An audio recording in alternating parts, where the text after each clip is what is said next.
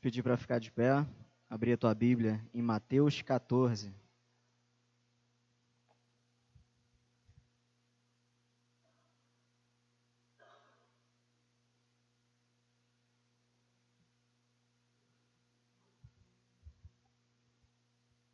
Mateus 14, 22. Eu não combinei nada com a Carla, hein, do texto aí.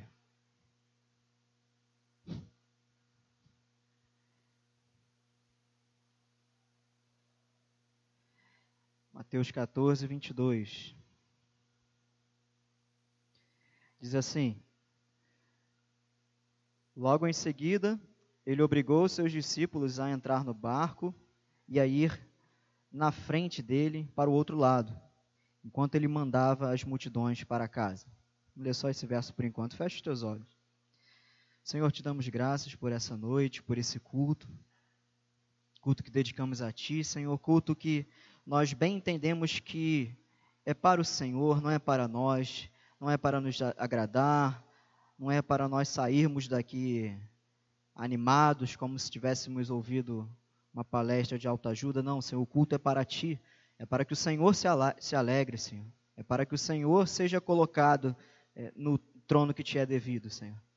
Pedimos a tua graça e a tua misericórdia para que a pregação da palavra, Senhor, seja inteligível a nós, Senhor, e seja colocada em prática, Senhor. Nós pedimos isso e contamos com a iluminação do teu Espírito Santo. Nós oramos em nome de Jesus e todos digam amém. Pode se sentar. Quero, antes de expor alguns versos desse texto, ler algo aqui para vocês. Preste atenção. A incerteza é o habitat natural da vida humana, ainda que a esperança de escapar da incerteza seja o motor das atividades humanas. Deu para entender? Vou repetir. A incerteza é o habitat natural da vida humana, ainda que a esperança de escapar da incerteza seja o motor das atividades humanas. Essa frase foi escrita por um sociólogo chamado Zygmunt Bauman. Ele nasceu na Polônia, enfrentou aquele período da Segunda Guerra Mundial. Como ele tinha ascendência é, judia, ele teve que fugir dos nazistas. Todo mundo conhece aquele período da Segunda Guerra. Por fim, ele estudou, se formou, se tornou um grande sociólogo e foi morar na Inglaterra por não concordar com o autoritarismo ali do, do leste europeu. E ele é considerado o maior sociólogo é, nessa área de pós-modernismo. Há pouco tempo eu preguei sobre o pós-modernismo, falei, na verdade, do hipermodernismo, né? que, na verdade, é um, é, uma, é um entendimento de que o mundo está tão avançado, está tão acelerado, que a gente já está vivendo uma era, aí, segundo ele, de pós-modernismo e, segundo alguns outros, de hipermodernismo. Eu já acredito na segunda opção mas ele também é o autor dessa frase que diz o seguinte: Vivemos tempos líquidos, nada é para durar. E é mais ou menos uma noção que a gente tem desse mundo que a gente vive e algo que a gente prega aqui, ainda que é, sem falar assim explicitamente, mas esse conceito de pós-modernismo, ele, a obra dele principal é chamada pós-modernismo, modernidade líquida, ou seja, tudo é líquido. Hoje em dia as relações são líquidas, é, os valores são líquidos, ou seja, tudo é, escorre facilmente nas nossas mãos, nada é, é firme, nada é concreto, tudo é relativo, tudo é líquido. Portanto, nessa frase dele, a incerteza é o habitat natural da vida humana. Eu quero falar nessa noite sobre as incertezas do futuro, baseado nesse texto. Por hora eu quero só te explicar. Nós vivemos em um mundo e nós vivemos um tipo de vida, isso desde os primórdios. A maior certeza do ser humano, como minha mãe gostava de falar, é a morte, né? A gente fala, a única coisa certa nessa vida é a morte, né? É, que não tem escapatória e ela, ela é certa, não, não tem para onde fugir. Todo o resto é incerto. E há um, tempo atrás eu também preguei aqui sobre a certeza das incertezas. Mas eu quero falar hoje da incerteza, da incerteza do nosso futuro. Se a gente parar para pensar, e aquele texto de Tiago, né? A gente não sabe o que vai ser do amanhã e a gente submete a Deus. Se Deus quiser, vamos fazer isso, vamos fazer aquilo mas a, a, nossa humanidade, a nossa fragilidade, aquilo que é inerente, sabe, a nossa finitude, a gente não consegue ter certeza das coisas, a gente não consegue ter nada para se agarrar. Claro, eu não estou falando aqui do nível humano, ainda não entrei aqui é, na nossa fé, na nossa salvação, mas o ser humano ele vive incertezas diárias sobre o futuro total. você que tem filho aí pequeno, você não sabe o que vai ser do seu filho amanhã. Amanhã, quando eu digo daqui, tipo, daqui a 10, 15, 20 anos, você não sabe o que vai ser nem da tua vida, você não sabe o que vai ser do, da tua profissão. É, eu estava lendo esses dias, quem pegou aquela época, eu era muito criança, mas eu lembro das manchetes, quando o Collor teve aquele lance de, de tirar o dinheiro das poupanças, né? E aquilo ali acabou com o mundo, né? Com o mundo que eu falo, com o Brasil. E houve é, uma infinidade de, de, empresários suicidando. Tava, o país estava ali, né? Num, num, tipo de, de estabilidade horrível, inflação alta, mas a coisa estava ali e veio uma notícia que mudou tudo e todo o dinheiro da poupança foi retirado, foi, é, digamos que, patriado, né? Então, uma incerteza de um dia para o outro, tum, tudo mudou. Isso pode acontecer com a gente. O pastor Daniel, há pouco tempo atrás, acordou de madrugada infartando lá. Né? Foi dormir bem acordou infartando. São as incertezas da vida, as incertezas do futuro. E ele fala: ainda é, é, a incerteza é o habitat natural do ser humano, é aquilo que nós vivemos, ainda que a esperança de escapar dessa certeza seja o motor das atividades humanas. Ou seja, o que faz a gente é, acordar de manhã, correr atrás, é a esperança de da gente é, superar essas incertezas e a gente conquistar alguma coisa é, para nós, para nossa família, enfim. Mas eu quero agora ir para o texto, te levar para o texto.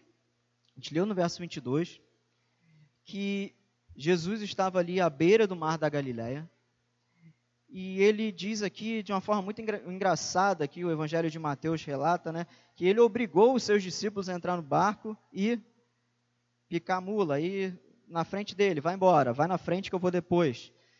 Ele obrigou os seus discípulos. E eu fui pesquisar, será que é essa palavra mesmo no original? É essa palavra mesmo. Jesus obrigou, em algumas outras, talvez, traduções, poderia estar Jesus constrangeu. É tipo assim, é, Jesus fala assim, olha, eu, vocês entrem no barco, e, e vão para lá, vão indo que depois eu vou.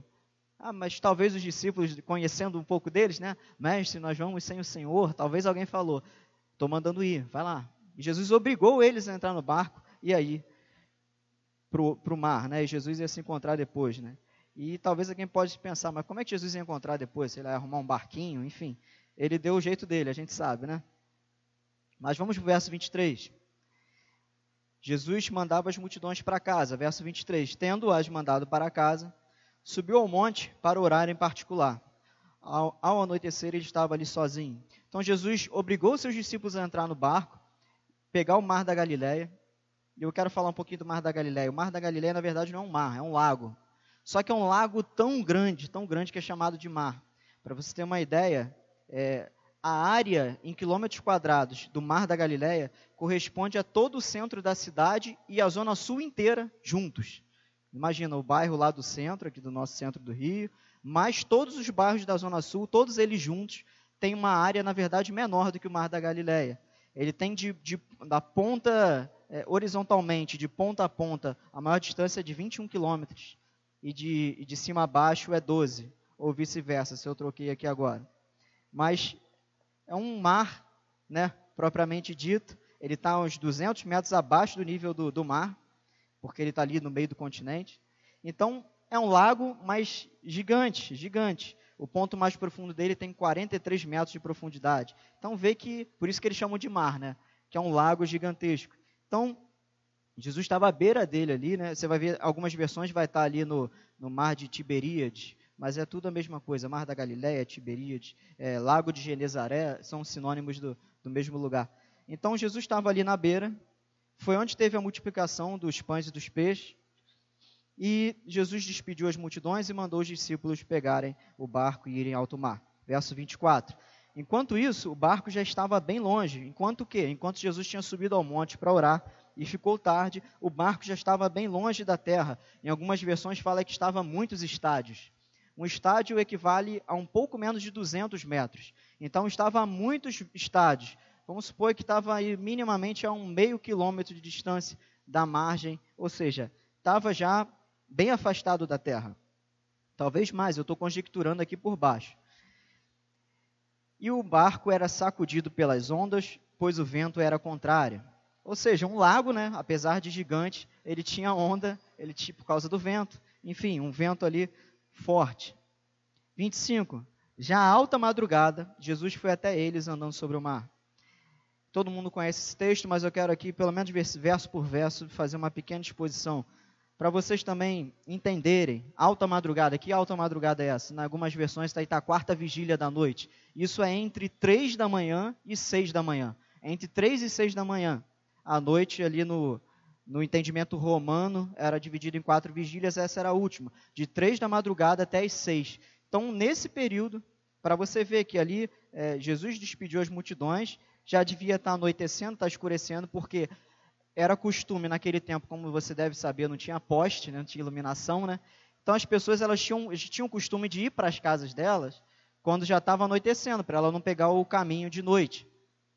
Então provavelmente estava tipo seis, sete horas da noite, devia estar anoitecendo. Jesus despediu as multidões, mandou os discípulos, e eles ficaram até as três, minimamente as três horas da madrugada, sozinhos de barco lá, sei lá, pescando, batendo um papo, e, e Jesus estava orando esse tempo todo. Para você também fazer um parênteses, né? se Jesus orava essa quantidade toda de hora, é, a gente está fraco demais nisso, né?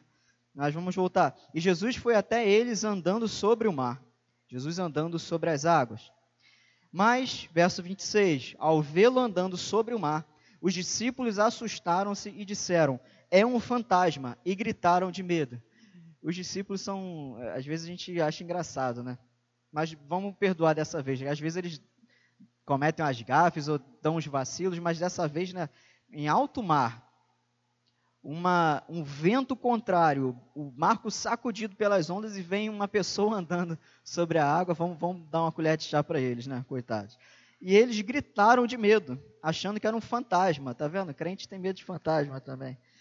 Verso 27, Jesus, porém, falou-lhes imediatamente, tende coragem, em algumas versões, tende bom ânimo, sou eu, não temais. Então Jesus sabia, né, que eles estavam ali, né, desesperados, achando que era um fantasma e já avisou: "Sou eu, não tenha medo, sou eu". Engraçado. E vem Pedro e diz: "Senhor, sempre Pedro, né? Se és tu, manda-me ir sobre as águas até onde estás". E a gente tem mania de ficar acusando Tomé, né? Que Tomé é o cara que queria as provas, né? Mas Pedro, né, fala: "Senhor, se és tu, eu quero fazer o mesmo que você está fazendo, porque eu conheço o Senhor. E o Senhor que eu conheço tem poder para fazer o que ele quiser. Beleza, ele tem poder de andar sobre a água. Agora vamos ver se ele me faz andar sobre a água também. E ele fala isso. E ele disse, verso 29, Vem. Descendo do barco e andando sobre as águas, Pedro foi ao encontro de Jesus. Olha só que legal. Pedro saiu do barco, pisou na água, como, se, como o chão se fosse, e andou ao encontro de Jesus. Mas, ao perceber o vento, teve medo e, começando a afundar, gritou: Senhor, salva-me. E aqui Pedro já faz uma confissão de fé também, né? Quando ele fala que tu és o Cristo, filho de Deus vivo, ele fala que também, Senhor, salva-me. Porque ele percebeu ali é, o tamanho da, da tempestade, isso aqui é, é fichinha, né? Perto do que provavelmente aconteceu lá. Quem teve aqui na quinta-feira foi quase um, um um spoiler do dilúvio lá de Noé, né? Quem veio na igreja, isso aqui, o bairro estava é, devastado pela água. E Pedro, no meio da água, pisando na água, ainda que firme, e vendo a água se agitando, o vento, aquela coisa tenebrosa. Ele ficou com medo, né? Ele é humano, como a gente é. Ficou com medo e começou a afundar. E, e aquele aquela tempestade, aquelas circunstâncias é, conseguiram tirar o foco de Pedro ali da, de Jesus e ele afundou. E a gente tem um milhão de é, aplicações e alegorias disso aqui, né? Mas eu não vou falar disso propriamente agora. Então ele olha para o Senhor e fala: Senhor, salva-me. E o verso 31 diz o seguinte: Imediatamente Jesus estendeu a mão, segurou e disse-lhe: Homem de pouca fé, por que duvidaste? E logo que subiram para o barco, o vento cessou. Engraçado. Parece que essa tempestade ela veio somente para testar a fé dos discípulos. Porque quando Jesus entrou no barco, acabou, foi-se embora. Verso 33: E os que estavam no barco o adoraram, dizendo: Verdadeiramente tu és o Filho de Deus. E tendo feito a travessia, chegaram à terra em Genezaré. Só até aí. Ou seja, os discípulos nesse barco, obrigados a Jesus a, a, a estar ali, eles foram obrigados a estar ali, veio a tempestade e eles ficaram atemorizados, com medo, até que eles viram Jesus andando sobre a água. E sempre Pedro, né? Senhor, se és tu, deixa eu andar. E Pedro começa a andar. As circunstâncias tiram o foco de Pedro, ele começa a afundar. Ele pede socorro ao Senhor. E o Senhor socorre imediatamente e fala: Homem de pouca fé, por que duvidaste? Esse é o texto, sem muitas alegorias e sem muitas é, é, aplicações. Eu quero, é, baseado nessa ideia das incertezas, fazer esse paralelo com você. A nossa vida, é, mesmo como discípulos de Jesus, a nossa vida ela é, humanamente falando, e preste atenção, humanamente falando, ela é uma incerteza. A gente está nesse mar, a gente está nesse barco, e Jesus nos constrangeu a entrar nesse barco, porque quando nós fomos chamados por Ele, e a gente lembra de Jonas, o presbítero Eduardo Rodrigues, né? vamos formalizar né, agora, o presbítero Eduardo Rodrigues pregou isso há pouco tempo sobre Jonas, a história dele. Ele ali falou do dilema de Jonas, mas eu quero lembrar você da, dali do contexto de Jonas né, tentar fugir de Deus e não conseguir. É a mesma coisa. Por isso nós cremos aqui na SECAD no chamado eficaz. Quando Deus ele chama alguém, ele chama de forma eficaz. Não adianta fugir. Deus é soberano. E do chamado dele não tem um que corra não tem um que corra. Às vezes, quando você acha que está correndo, da tua perspectiva humana, é aquilo que eu gosto de falar, que a gente aprendeu no seminário. Você é aquele hamster na rodinha. Você acha que já andou 10 quilômetros, que você está longe. Não, você está preso ali. Você está sob o controle de Deus. Você não, tá, você não consegue fugir dele. Você é o hamster na roda, você não tem como fugir. Por isso que a gente acredita que o chamado é eficaz. E por causa do testemunho bíblico. Então, nós fomos compelidos. Essa palavra a gente às vezes soa mal, né? Nós fomos obrigados por dizer, ah, e a nossa vontade, é meu amigo? A tua vontade, com certeza, ela está abaixo da vontade de Deus, tá? Deixa eu te lembrar disso. A vontade de Deus está acima da tua. Então nós somos robôs? Não. Mas o chamado dele se faz eficaz em nossas vidas, porque ele nos convence, o Espírito Santo nos convence e nos coloca naquele caminho que ele preparou para nós. Portanto, todos nós, cristãos, é, que carregamos o nome de Cristo, que fomos chamados discípulos de Jesus, nós fomos é, constrangidos pela vontade soberana dele, compelidos a entrar nesse barco e a pegar esse caminho que ele nos mandou seguir. E a gente está ali, nesse barco, junto com os outros discípulos, no meio do mar, e vem a tempestade. Essa é a incerteza. É a gente estar no mar junto com os nossos irmãos, num barquinho, no meio do mar, suscetíveis né, e expostos a todas as circunstâncias alheias à nossa vontade, expostos aos temores do mar, expostos às, expostos às incertezas do mar, da vida. E aqui eu quero, é, fazendo colando assim a, esse quebra-cabeça das incertezas da vida com esse texto, com o que aconteceu com os discípulos, com, com as nossas vidas. Eu quero hoje, de uma forma bem breve, trazer para você três verdades amargosas e três notícias consoladoras. Verdades amargosas por quê? Isso é até redundante, porque toda verdade é amargosa. Né? Verdade é uma coisa que dói, verdade é uma coisa que desagrada, Verdade é uma coisa que a gente geralmente não quer ouvir. Então a verdade ela é amargosa, eu fui até redundante, mas só para ressaltar. Primeira, mas eu também tenho três notícias consoladoras, tá? Não fique desesperado. Primeira coisa, a gente tem que ter a, a consciência bem, bem honesta de que o ponto um, Jesus nos envia para a tempestade. Ele fala assim: Olha, eu estou enviando vocês para o mundo. E lá vocês vão ser perseguidos e odiados por causa do meu nome. Ele nos envia, ele nos comissiona. Nós somos embaixadores de Deus. Nós estamos indo à guerra para levar os termos do nosso rei. É isso que o embaixador fazia. Ele levava os termos. Ele levava assim, ó. Geralmente era assim: renda-se ou morra, porque o meu rei está vindo e ele vai destruir o teu reino se você não se submeter a nós. Isso que o embaixador fazia. Ele ia lá com, com levar um tratado de paz, ou então ele ia exterminar. É o que nós fazemos ao mundo. A gente fala, mundo, vocês estão em pecado, as suas transgressões estão acendendo a ira de Deus, e o rei vai vir.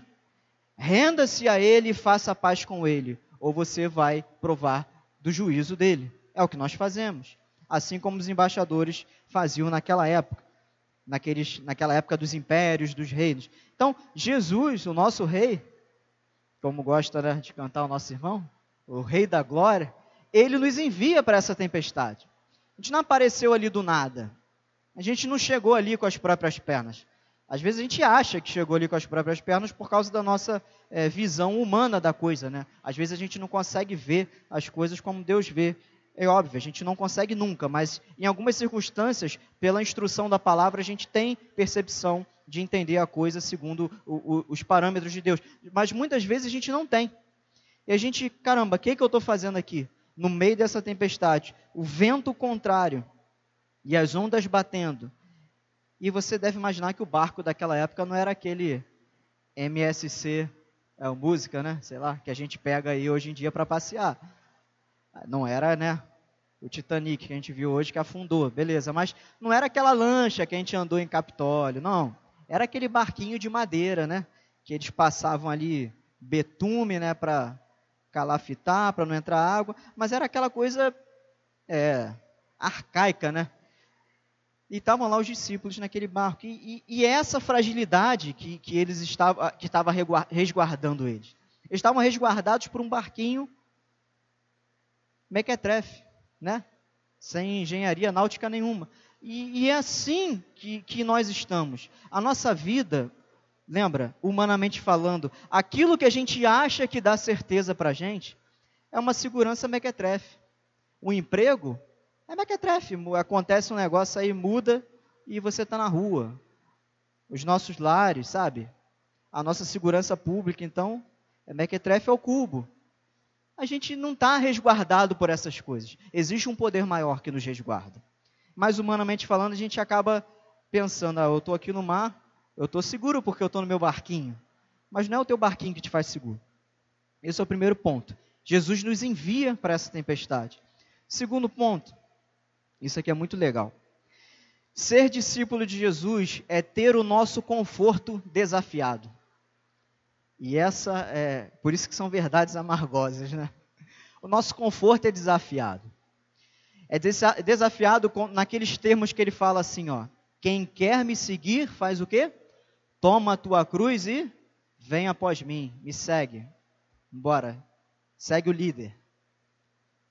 Ficou feliz ó, da metáfora lá, o Júnior. Segue o líder. É isso, ser discípulo de Jesus é ter o nosso conforto desafiado. Por que o nosso conforto desafiado? Primeiro, para você ser um discípulo de Jesus, se portar como ele manda, compactuar dos termos dele, da lei, que a lei, a lei, quando eu falo, estou falando dos dez mandamentos, a lei não foi revogada. Ela foi cumprida por Cristo e aplicado a nós a justificação. Mas a lei de Deus é o nosso guia de ética cristã. Ela não foi abolida. Então, você seguir o caminho, você se portar, ter uma postura, você ter o que o pastor falou pela manhã, essa santificação que engloba isso tudo que eu estou falando, isso é ter o nosso conforto desafiado. Porque nos custa. Porque nos custa, custa na pele, custa na carne, custa nos nossos maus hábitos, custa nas nossas manias, custa no, no fato de você ter que ajeitar e torcer e limar e serrar e cortar as tuas falhas de caráter, a tua personalidade. É ter o nosso conforto desafiado. Os discípulos podiam estar em terra, terra firme. Jesus não poderia falar assim, ó, pessoal, fica aí, que eu vou lá para o monte orar e vocês me esperem aí. Não podia? Mas por que, Jesus mandou eles lá para o meio do mar? Sabendo que havia aquela tempestade? Porque tinha um propósito. Então, seria confortável demais ficar ali.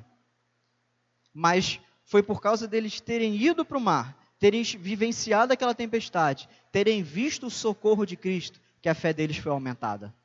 Então é nessas circunstâncias, é no desconforto, e aqui eu lembro, quem foi militar, Michel aqui vai poder chancelar o que eu estou falando, um dos lemas lá do grupamento de selva, que é o desconforto que nos faz fortes.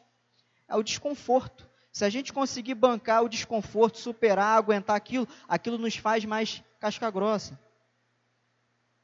Ponto 3. A caminhada desfocada de Jesus irá fracassar. Essa é uma certeza que você tem que ter. É uma verdade amargosa. Preste atenção. Se alguma área da tua vida não está focada em Jesus, eu vou te falar em nome de Jesus. Eu não quero profetizar nada sobre a tua vida, mas a palavra nos garante: fora de Jesus, você vai fracassar. Se teu casamento não está focado em Jesus, vai fracassar. Se o, tua vida profissional não está focada, é, subserviente, dependente de Jesus, vai fracassar. Vai fracassar. Ainda que você não seja mandado embora e fique no olho da rua, mas você não vai ter satisfação, você não vai ter contentamento, você vai ter um trabalho penoso, aquilo ali vai, você vai sentir o peso do fato de você não estar se submetendo a Jesus. Se o teu ministério na igreja não estiver focado em Jesus, você vai fracassar. Se a secade não estiver focada em Jesus, ela vai fracassar. Se eu, se o pastor, se os outros presbíteros, se os diáconos, nós que somos o corpo de oficiais da igreja, se nós não estivermos focados em Jesus, todos nós, nós vamos fracassar. Preste atenção nisso, porque parece, parece, eu tenho certeza disso, mas é que eu estou sendo gentil, mas parece que a correria da vida, que as pancadas na cabeça que a vida dá, que as feridas que os nossos próximos nos fazem, seja de repente o próximo, teu marido, a tua esposa, teu pai, tua mãe, sabe, esse, esse pisão que a gente leva do nosso próximo no pé. Parece que todas essas contingências da vida nos deixaram insensíveis ao ponto de a gente não perceber que em muitas áreas das nossas vidas nós estamos desfocados de Jesus. E a gente está fracassado, muitos já estão fracassados. Eles veem o fracasso e eles falam: não há mais o que fazer. Mas será que não há mais o que fazer? O que, que Pedro fez? Pedro perdeu o foco de Jesus. O que aconteceu com ele? Afundou, fracassou. E quando ele percebeu, o que, que ele falou? Senhor, salva-me. Senhor, salva-me. E o que, que aconteceu depois disso? Imediatamente Jesus estendeu a, mão dele. Meu irmão, se você perdeu a capacidade de ver que você está fracassado em uma área da tua vida, peça misericórdia a Deus. Senhor, eu estou, Senhor, tão mal, tão destruído, tão insensível, tão arrebentado pela vida, pelas coisas que me aconteceram, que eu não consigo nem sentir mais a dor, eu estou anestesiado. Peça a Ele forças para você pelo menos clamar: Senhor, salva-me. Porque Ele salva. Ele é Deus que salva. Uma vez eu falei isso aqui há pouco tempo não houve na história da Bíblia, da humanidade e de testemunhos que a gente ouve aí, a torta e a direito, não houve um que não tenha clamado, Senhor, salva-me, que ele não tenha acudido. Não houve um na história, um filho sequer dele, que não disse, Senhor, me salva, que ele não salvou. Que você peça ajuda a ele, para você talvez até enxergar a situação que você está. De repente você está igual Pedro, você está afundando, está tomando pancada de todos os lados, é vento, é onda, o barco já está, ó, igual aquele lá do, do, do parque, né? Vai para um lado, para o outro. Eu não sei o nome, que eu nunca fui nesse negócio e pretendo nunca ir. A não ser quando tiver filho, né? Ela já falou, ó, quando tiver filho, tu vai ter que ir nesses negócios aí. Aquele barco que fica assim, vocês sabem o que, que eu estou falando, né? aquele barco que fica de um lado para o outro. E teu barco está assim, é onda, é vento, pedrada de todos os lados e você está afundando. E às vezes você está afundando e você está afundando calado, apático, porque você chegou num nível de desistência da vida, desistência das coisas, de tristeza tão grande que você não tem força para clamar a Ele. Mas peça a Ele nessa noite força.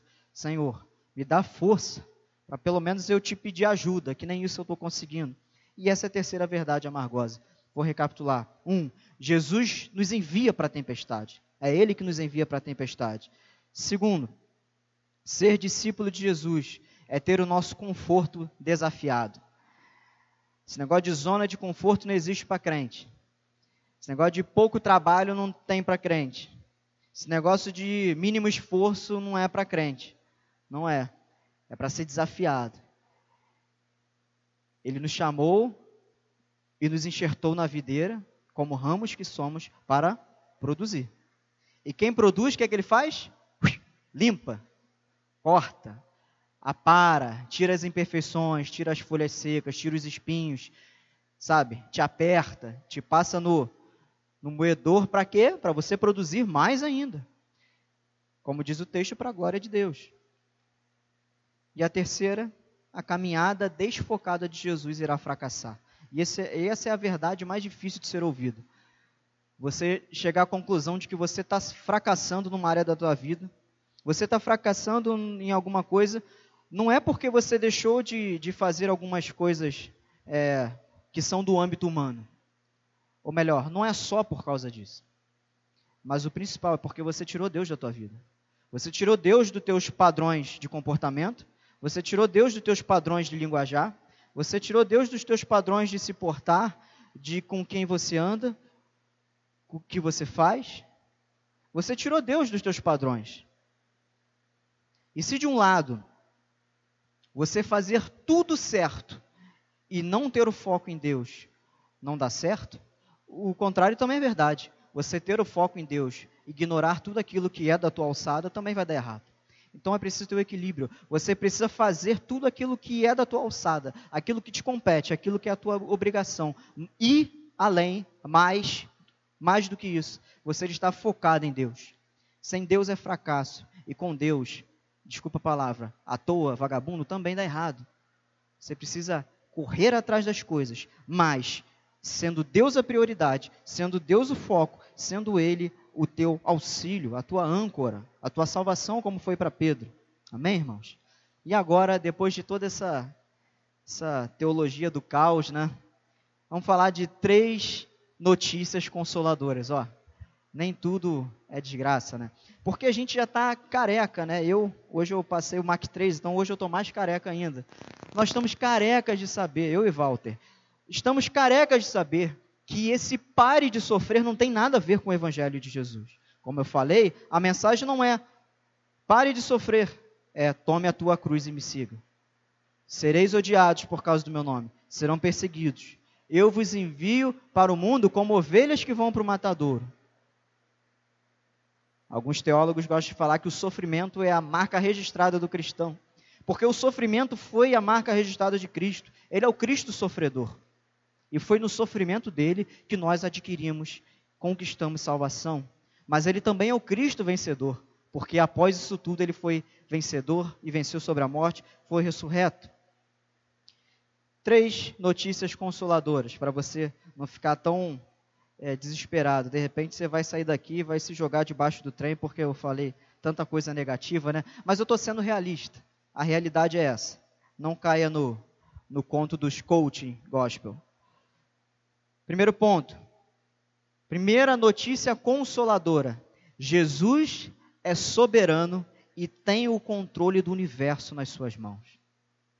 Ele tem o controle de tudo nas suas mãos, de todo o universo. E eu escrevi o universo para abranger aqui essa situação. O mar e o vento se acalmaram na hora que ele pisou o pé dele no barco. Se Jesus não está no teu barco, como eu falei, tu vai afundar. Te prepara, tu vai afundar. Não adianta, como a gente gosta de falar, né? não adianta é, querer resultados diferentes tendo as mesmas atitudes. Isso é jargão de Facebook, né? Mas é verdade. É a lei da semeadura. Se você plantar mal, você vai colher mal. Se você está plantando sem Deus, você vai colher sem Deus. Você vai colher fracasso. Mas quando ele pisa o pé santo dele naquele barco, tudo se acalma. Agora sim os discípulos estão seguros. Essa é a primeira notícia, consolador. Isso é consolador. Ele tem um controle de tudo nas mãos dele. Do nosso ponto de vista, vai estar tá o caos, vai estar tá o caos. Tá tudo um caos, tá tudo um caos. Até o você vai pegar o ônibus, o, o cara arranca, você cai, tu chega, vai sair descer do ônibus, pisa no cocô do cachorro, sabe? Tá tudo mal. Teu trabalho, tu chega lá, o teu chefe te trata mal, você chega em casa, tá com um problema desse tamanho em casa, com a família, casamento, mulher. Quem é casado sabe que é um desafio. E às vezes a gente brinca assim, mas é verdade, é um desafio. Como o pastor Daniel gosta de falar, são duas pessoas diferentes, de cabeça diferente, de gosto diferente, de opinião diferente, de criações diferentes, convivendo dentro do mesmo quadrado. E é é aquilo, né? Eu não posso falar aqui, mas é aquela coisa, é, pancada e bomba, né? É, é tipo isso. É uma luta. Mas ele tem o um controle. Ele tem o um controle. E quando você vê a desgraça, quando você vê o caos, quando você vê a tempestade, mas você lembra que Ele está no controle daquilo, ainda que você fale assim: caramba, eu não posso entender como Deus está no controle disso aqui que eu estou passando, porque eu já perdi o meu controle, eu já estou descontrolado, eu já perdi o controle, eu estou surtado, mas eu sei que Ele está no controle. E quando você acredita nisso de verdade, isso vai trazendo conforto ao teu coração, porque você passa a descansar nele, na soberania dele. Segunda notícia consoladora: Jesus nos aperfeiçoa em nossa aprovação e nos salva quando fraquejamos. Foi o que aconteceu com Pedro. E com todos os discípulos. Qual foi o, a moral da história aqui dos discípulos? Eles tiveram a fé deles fortalecida acrescida, crescida e aumentada na pessoa de Jesus Cristo. Ele te envia para a tempestade, mas ele te envia para trabalhar você. Como eu disse, como agricultor que faz a poda dos ramos para produzir mais, para ser melhor. Ele faz isso para te melhorar. Porque sem santificação, sem progresso, sem aquele desenvolver de salvação que Paulo fala, a gente não vai chegar lá. É por isso que Paulo ele fala que ele completou a carreira, ou seja, ele foi sendo desafiado e chegou lá onde ele tinha que chegar. E após isso ele morre. O pastor Daniel também fala muito aqui. Se a gente está aqui vivo ainda é porque a gente não está pronto. Quando a gente estiver pronto, Deus vai levar a gente. De alguma forma. Uns de uma forma mais tranquila, outros de uma forma mais feia, humanamente falando, mas a gente vai estar com Ele. Isso aqui é matéria. Isso aqui não foi feito para durar, só depois no porvir. Ele nos aperfeiçoa, então, nas tempestades e nas ondas, no vento contrário, nesse caos. Você precisa, então, primeiro, estar consolado no fato de que Ele é soberano e Ele tem o controle do caos. O caos está debaixo da mão dele. É só ele fazer assim que o caos deixa de ser caos e vira calmaria. Mas se ele ainda não fez isso, é porque ele está te trabalhando. E além dele te aperfeiçoar na aprovação, ele te salva quando você fraqueja. O nosso pai não é um. É, a gente gosta de falar é pai, né? Padrasto, né? Mas essa brincadeira já, já se tornou idiota, porque a gente vê um monte de padrasto de gente boa aí, né? É, porque isso é coisa do, de, dos tempos antigos, né? Que os, os, os, os, homens, quando se casavam com a mulher que tinha filho, rejeitavam o filho. Esses boçais hoje em dia não representam mais. A gente hoje já se tornou normal, né? É, o padrasto, padrasto, geralmente, geralmente, pelo menos que eu vejo, são figuras de pessoas boas que tratam como filho.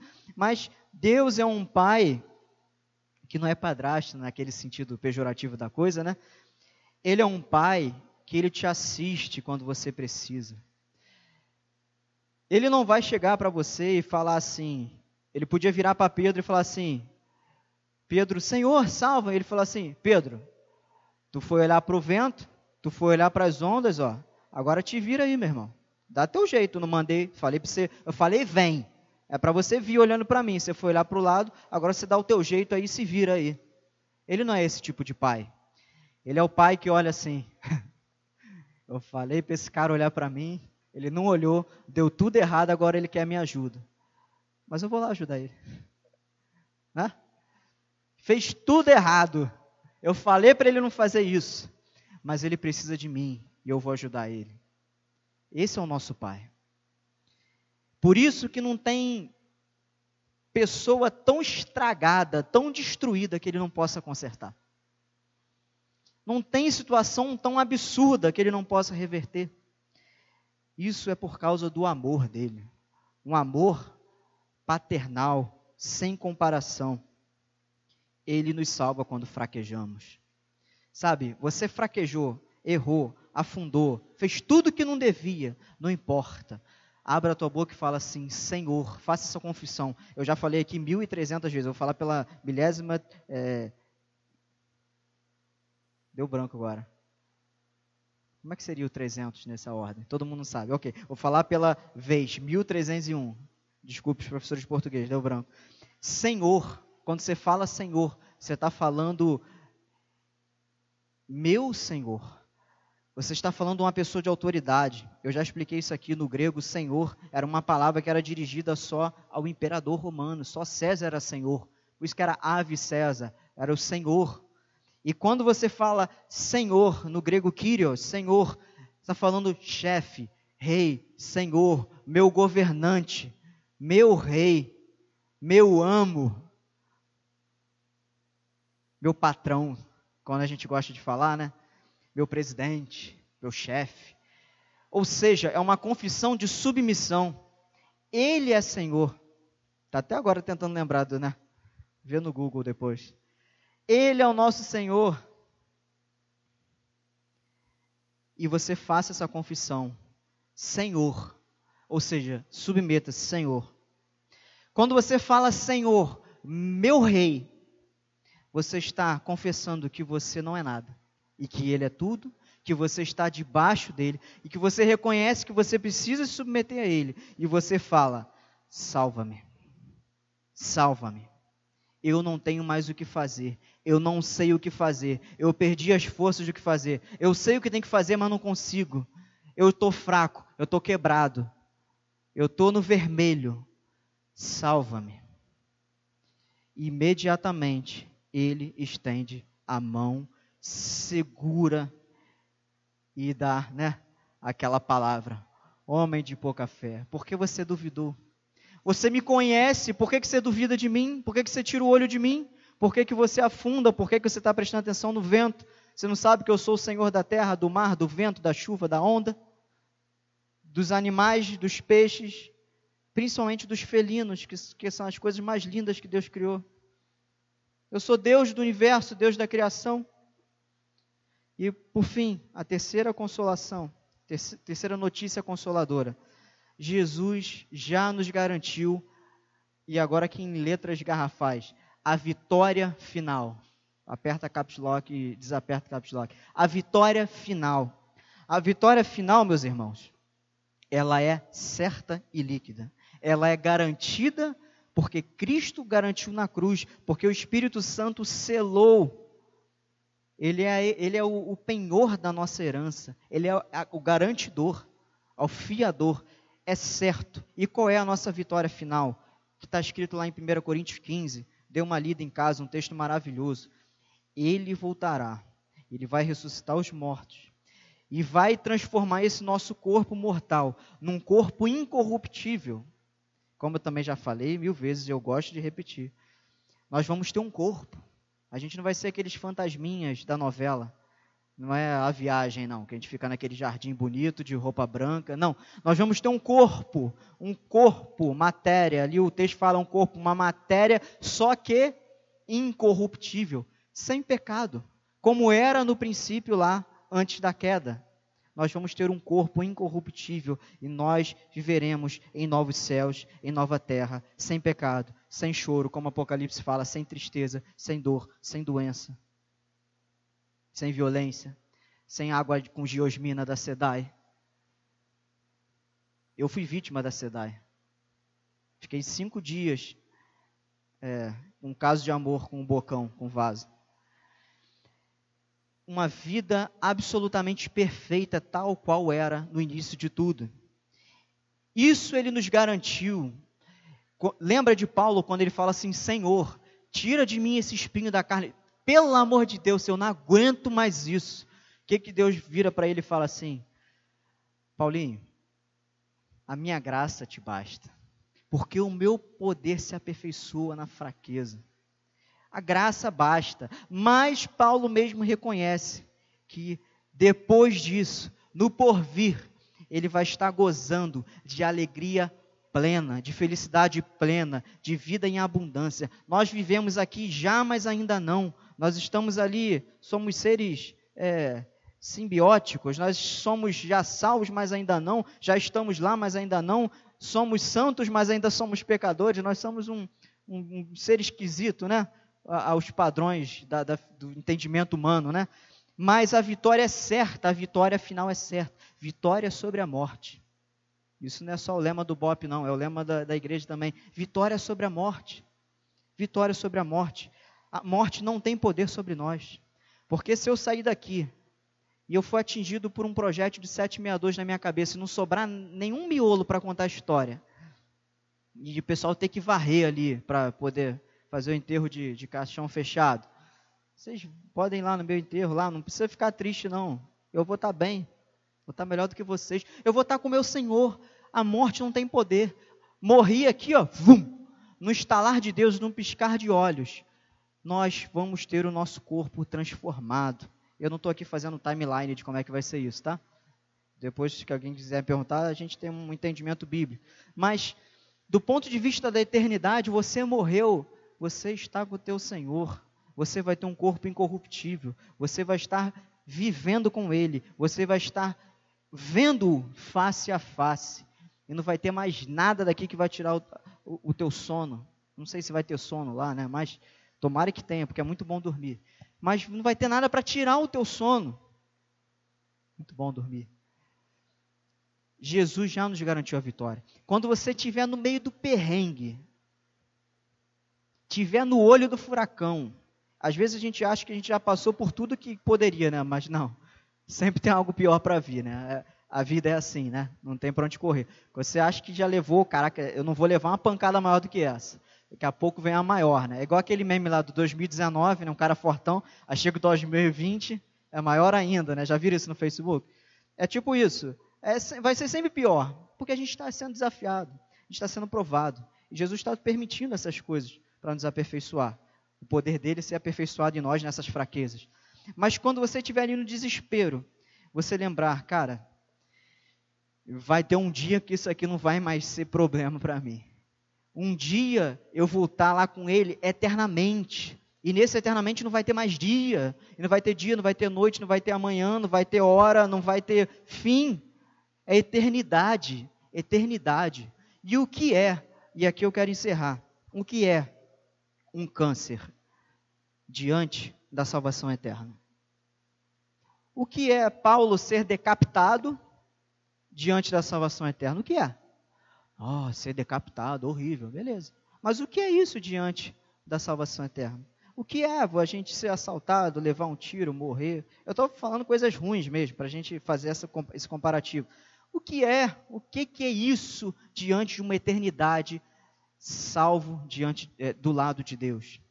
E eu quero encerrar nas palavras de Paulo, que ele fala: olha só, a nossa leve e momentânea tribulação não se compara ao peso de glória que estará que está reservado para nós. E Paulo parece que é doido, leve e momentâneo. Cara, momentâneo é o tempo todo. Esse momento, então, é todo momento, né? E leve, eu não estou mais aguentando como é que isso é leve. Porque comparado ao peso da glória daquilo que Deus tem para nós, é leve, é fichinha, é pinto pinto. Então, que você saia daqui nessa noite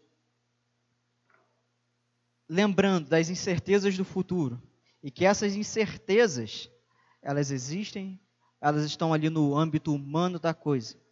E elas vão sempre existir, porque nós não somos robôs, a gente vai ter incerteza, a gente vai ficar com medo, a gente vai fraquejar. Ninguém vai ser o perfeitão que não vai, ó, isso aqui, isso aqui não me derruba, ah, tá bom. Quem está de pé, veja que não caia. Está escrito na Bíblia. Lembre-se, Ele é soberano, tem o controle do universo. Ele nos aperfeiçoa na aprovação e nos salva quando fraquejamos. E por fim, Ele já garantiu a vitória final. Porque aqui nessa vida você pode ter uma vitória, você pode vencer uma enfermidade, você pode vencer a situação ou não. Pode ser que a vontade dele seja que ele mantenha ali o espinho na carne, mas a vitória final é certa. A vitória daqui ela está na dispensação da vontade de Deus. A gente não sabe, a gente pede que ele faça a vontade dele. A gente, Senhor, igual Jesus, se possível de mim, me passe esse cálice lá, passe por da frente, por de trás. Mas a tua vontade vai ser feita. Vão ter situações da nossa vida que ele vai nos aliviar, vão ter outras que não, meu irmão. Ele não vai te aliviar, não, porque ele quer te aperfeiçoar. Mas a despeito do que ele te alivia, do que ele não te alivia, ele te sustenta, ele te salva, ele te ajuda e ele tem garantido a vitória final. Amém? Vamos nos preparar para a ceia. Fecha os teus olhos e curve a tua cabeça. Reflita nisso que você ouviu. Essa é a, a liquidez da vida humana, essa incerteza. Nós temos o nosso Senhor. Como diz a palavra, que Ele é o arrimo da nossa sorte. Ele é o nosso porto seguro, Ele é a nossa âncora, Ele é o nosso esteio, Ele é a nossa coluna. Como diz a palavra, Ele é a pedra angular. Em cima dessa pedra nós estamos construídos, estamos edificados. E quem está edificado sobre a rocha, o vento não pode destruir. As ondas não podem destruir. Vamos orar rapidamente. Senhor, te damos graças pela tua palavra. Nos ajuda, Senhor, a identificarmos, Senhor, aquilo em que erramos, Senhor, a entendermos aquilo que o Senhor exige de nós e, sobretudo, colocarmos em prática, Senhor. Abençoe a vida dos meus irmãos, eu te peço em nome de Jesus. Amém.